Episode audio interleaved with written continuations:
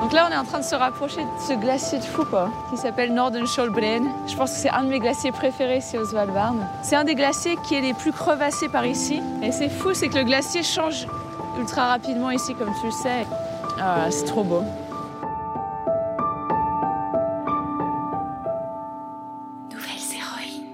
C'est l'histoire d'une fille née au cœur des Alpes, dans un petit village tout droit sorti du livre, Heidi. Ça tombe bien, car notre nouvelle héroïne s'appelle Heidi. Coïncidence? Tu le découvriras par toi-même. Heidi est une petite fille émerveillée par la nature qui l'entoure. Et de cet émerveillement naîtra une vocation, celle d'éveiller les consciences et les mettre en action pour sauver les glaciers, sauver la vie sur Terre, sauver nos vies. Salut toi, je suis Céline Steyer, celle qui murmure à tes oreilles des récits d'aventures insolites, d'engagement féministe et de dépassement de soi à travers des histoires vraies de femmes qui ont osé faire de leurs rêves une réalité. Des histoires pour t'aider à grandir en confiance et trouver ton propre chemin. Bienvenue dans le monde surprenant des nouvelles héroïnes.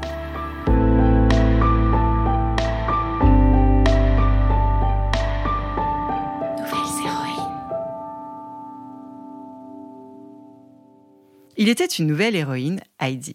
Heidi comme Heidi des montagnes.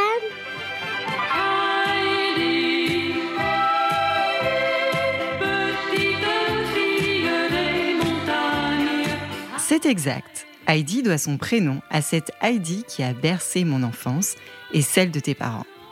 La maman de Heidi était bibliothécaire. Alors tu penses bien que les livres, avec ou sans poussière, elle aimait ça et particulièrement celui de cette héroïne des montagnes suisses. La Heidi de notre histoire a grandi dans le village de Gruffy. Gruffy, mais ce pourrait être un nom de Yeti, non? Sans doute. Pourtant, c'est un village niché au pied de la montagne du Semnoz, en Haute-Savoie, peuplé de 400 fontaines et autant d'habitants. 400 fontaines? Ben oui, il faut bien ça. Chaque maison bénéficie d'autres sources qui coulent tout naturellement de la montagne. Si Heidi vit dans les glaciers, c'est la neige Oui, c'est un peu ça. Le matin, libérée délivrée de son sommeil, au saut du lit et avant que le soleil ne chauffe les cimes des massifs environnants, Heidi se dépêche de sortir de la maison pour aller explorer la nature. Y croiser un cerf, un chevreuil, écouter le crissement de ses pas sur la neige en hiver et sentir à plein poumon la rosée et l'herbe haute au printemps. Sa maman ne s'étonne guère des escapades buissonnières de sa fille avant de rejoindre les bancs de l'école. Sa maman était une grimpeuse et avait gravi les plus hauts sommets comme le Mont Blanc. Elle avait décidé de raccrocher les crampons après avoir vu tomber sous ses yeux un compagnon alpiniste. Heidi grandit dehors, entourée de cette nature foisonnante. Et dedans, parmi les livres dont les couvertures qui jalonnaient l'imposante bibliothèque du salon, lui faisaient des appels du pied de la montagne. Quand elle ne court pas dans les hautes herbes, Heidi apprend la table des matières derrière son bureau d'écolière avec un 20 sur 20 en timidité. Dès que la cloche retentit pour sonner l'ami du midi, Heidi embarque ses copains dans une exploration émerveillée. Sa mission préférée? Construire des cabanes.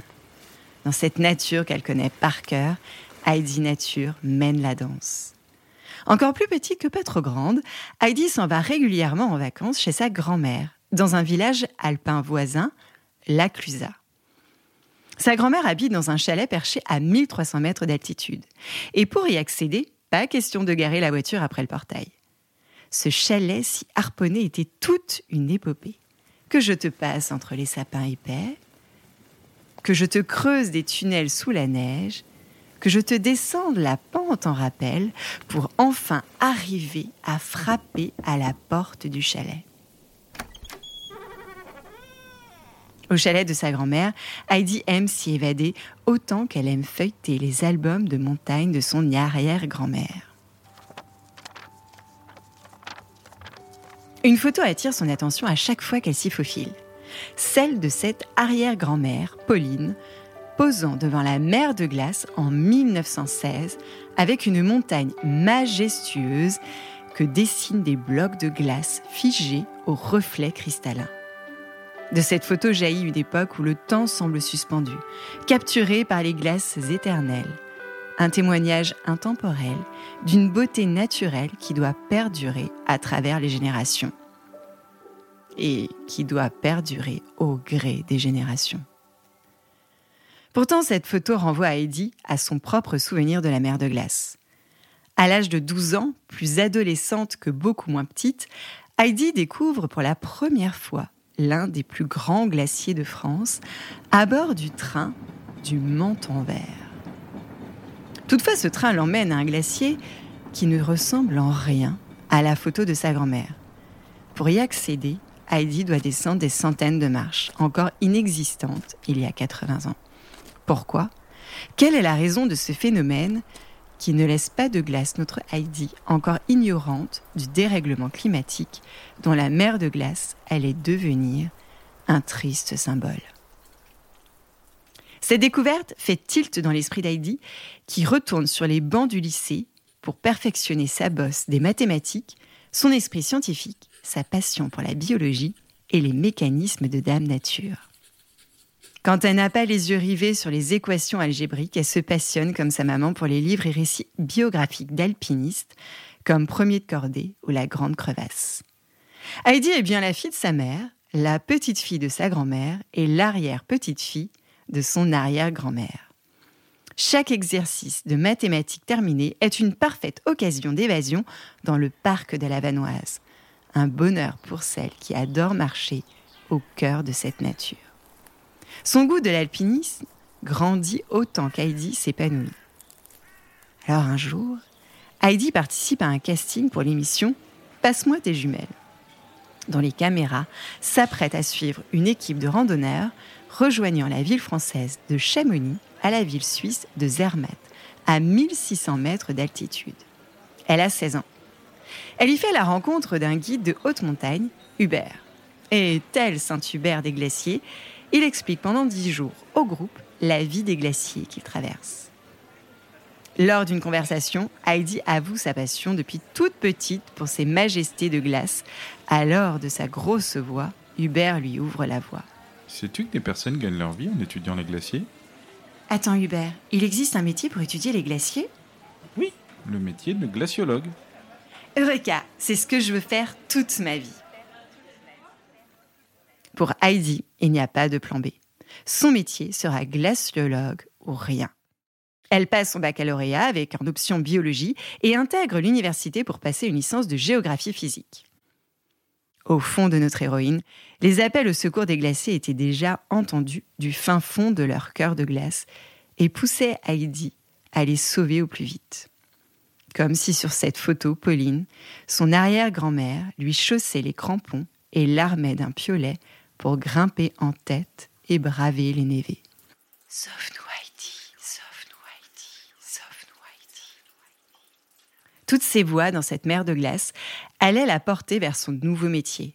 Mais comment faire pour les sauver? Comment faire et déjà comment fait-on pour les étudier quand il n'y a pas d'école de glaciologie en France? Lors d'une randonnée dans le massif des Aiguilles Rouges, Heidi parle de son projet de métier avec ses coéquipiers. Comment fait-on pour devenir glaciologue? Il n'y a vraiment aucune école qui propose cette spécialité en France Ou même ailleurs. As-tu déjà entendu parler du Svalbard? Du quoi? Ni d'un, ni deux, mais bien à plusieurs doigts, Heidi tape frénétiquement Svalbard pour qu'Internet lui affiche à l'appel et même au tractopelle des images de paysages de glace à la beauté rare. Se cache là-bas, dans ces déserts blancs au cœur de l'Arctique, un centre universitaire le plus au nord du monde. Oui, je vais au Svalbard pour devenir glaciologue. L'université se trouve dans une ville au nom imprononçable, sur l'île du Spitzberg, à l'est du Groenland, entre la mer de Barents et le pôle Nord. Imprononçable tout autant qu'insolite.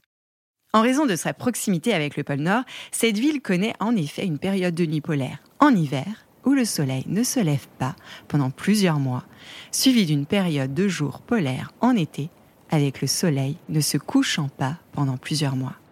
Les températures ne sont pas souvent clémentes et peuvent frôler les moins 40. Bouh Heidi, jusque-là timide et peureuse, envoie email, appelle professeur pour avoir des recommandations afin d'avoir une chance d'intégrer cette université.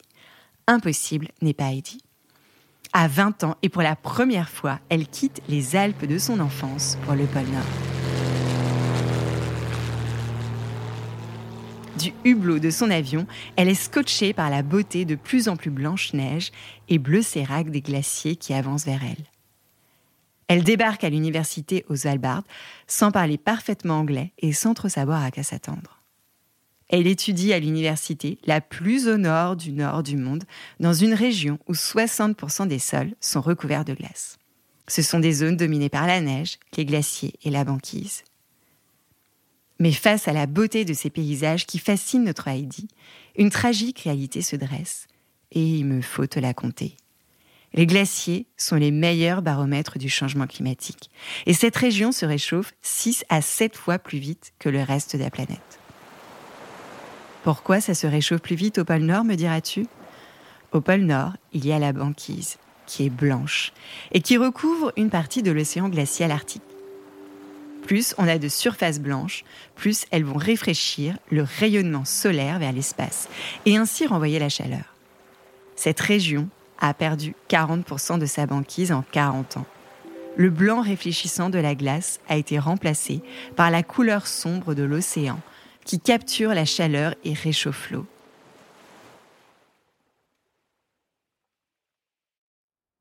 Quand Heidi arrive à l'université, l'ambiance est plus polaire qu'à l'auberge espagnole.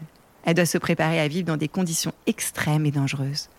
Pendant une semaine, elle nage dans l'eau glacée des fjords, apprend à monter des tentes en pleine tempête, à se protéger des ours, à marcher sur les glaciers et à faire des sauvetages en avalanche. Oui, Apprendre à devenir glaciologue ne se fait pas avec un plaid posé sur le banc en bois de l'université face à un grand tableau noir. Ça ne s'improvise pas. Pendant ses études, Heidi rejoint des expéditions en Himalaya et au Groenland, mais son cœur, pas de glace, la conduit toujours au Svalbard, où elle vit pendant quatre ans pour écrire une thèse sur la dynamique des surges glaciaires. Maître Capello, tu finis la glace à la fraise et tu nous expliques a cappella la surge? Pour sûr, mon enfant. La surge glaciaire est une sorte de poussée glaciaire. Les glaciers ne sont pas si différents de nous et parfois ils ont des périodes où ils se réveillent soudainement et se déplacent très rapidement pendant un certain temps, presque comme s'ils jouaient à cache-cache avec la montagne. Cette période très rapide où ils bougent beaucoup s'appelle une surge glaciaire. C'est un moment spécial et énergique dans la vie du glacier, presque comme s'il y avait eu un excès de joie. Le travail d'Heidi lui vaut la couverture du prestigieux magazine Science en 2017, sorte d'Oscar pour les scientifiques. Depuis le jour où Heidi a découvert sa passion pour les glaciers, elle n'a pas cessé d'avoir l'objectif de les sauver. Alors elle multiplie les expéditions scientifiques sur les glaciers de l'Antarctique, de l'Arctique et même en Colombie pour étudier les glaciers tropicaux.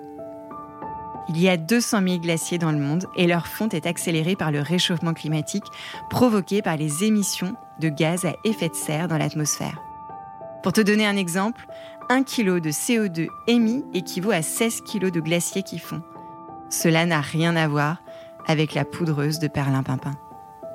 Quand un glacier fond, ce sont des milliards de litres d'eau qui s'écoulent et qui vont participer à élever le niveau des océans.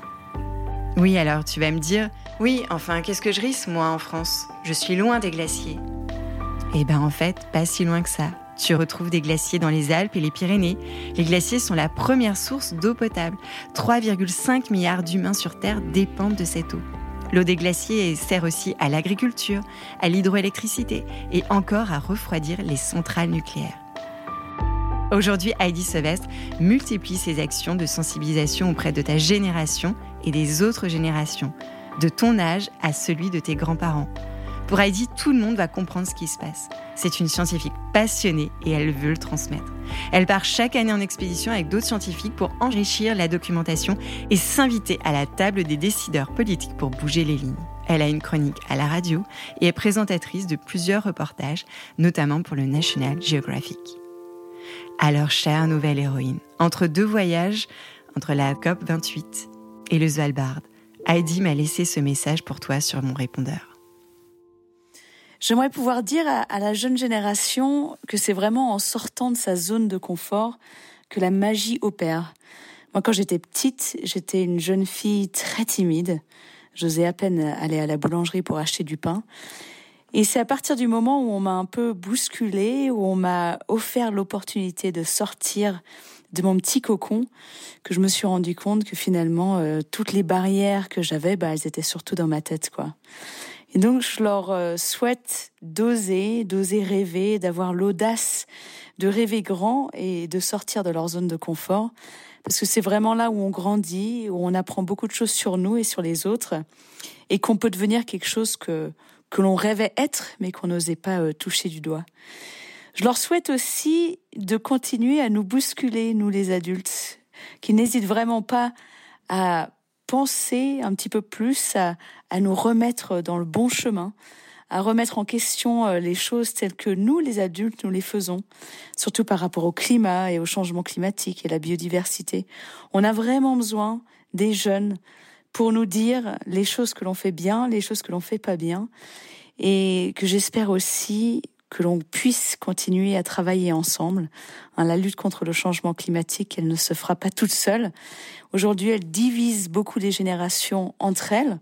On oppose souvent, voilà, les adultes, des jeunes, des enfants, des adolescents, alors que finalement, c'est en travaillant tous ensemble qu'on va y arriver. Donc, euh, je leur souhaite de continuer en tout cas à nous bousculer, mais aussi de nous tendre la main et, et qu'on puisse avancer tous ensemble.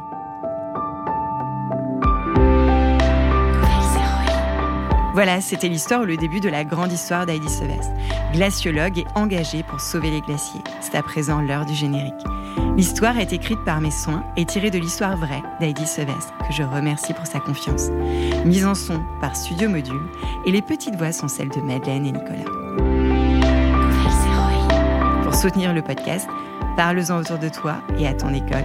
Et cerise sur le micro, demande à tes parents, grands frères et grandes sœurs de mettre 5 étoiles et un avis sur les plateformes Apple Podcasts et Spotify.